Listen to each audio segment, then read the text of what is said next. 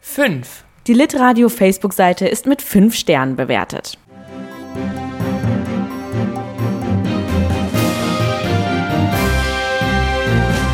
Hallo, liebe Hörerinnen und Hörer da draußen.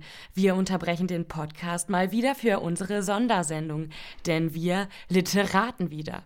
Wie jede Woche stellen wir euch ein Autorenrätsel und ihr könnt mitraten. Einer der unzähligen Fanbriefe, der uns erreichte, kommt diese Woche von Lise 15 aus Himmelstür. Liebes Redaktionsteam, wir Literaten immer gemeinsam mit meiner Oma.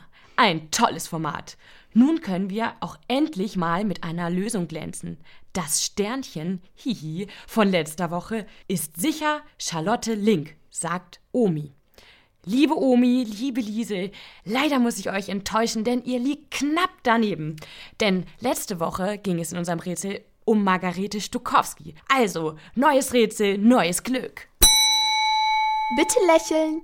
Das scheint für den Mann, um den es heute geht, schwerer zu sein, als ein gutes, nein, ein richtig gutes Buch zu schreiben. Er hat das Genre Coming of Age neu erfunden. Damit gewann er so viele Preise, dass er seine Wohnung in Ostberlin wahrscheinlich sogar zweilagig damit tapezieren konnte. Und dabei spielt er seine Rolle des eigensinnigen Schreibers so überzeugend, dass man wirklich denken könnte, er lebt in einer anderen Welt. Danke fürs Einschalten. Schalte wieder ein und wir schalten zurück zum Podcast. Ein Interview von Laura Nagel und Christina Timmermann aus dem Jahre 2011, in dem Nikolaus Hoppe Geschäftsführer bei Prosanova war. Mein Name ist Nikolaus Hoppe, ich bin 1986 in Bremen geboren. Ich studiere kreatives Schreiben jetzt im äh, fünften Fachsemester und äh, ich bin zu Prosanova durch die Bellatrist gekommen. Und du machst jetzt bei dem Festival die Geschäftsleitung. Und was sind da deine Aufgaben? Was machst du?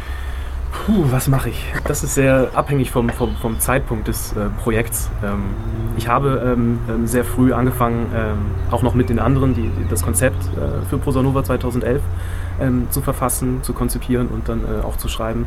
Und dann vor allem die äh, Finanzpläne zu machen. Also das, was wir dort theoretisch äh, uns haben einfallen lassen, äh, irgendwie zu übersetzen in eine vernünftige Finanzkalkulation. Ja, und dann äh, ging es viel darum, äh, da am Ball zu bleiben bei den Förderern, ähm, die jeweiligen ähm, Deadlines äh, einzuhalten. Dann äh, fing irgendwann das äh, Prosanova-Seminar an im letzten Wintersemester und mhm. Äh, da hatten wir, äh, da hatte ich dann eine Übung, wo ich eine Einführung ins Sponsoring gemacht habe und haben das Sponsoring vorbereitet.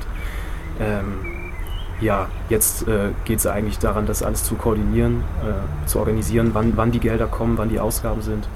Nach dem Festival wird dann ähm, die äh, Abrechnung gemacht für die, jeweils, für die jeweiligen Förderer. Später kommt dann eine Umsatzsteuererklärung, ähm, worauf ich mich schon sehr freue.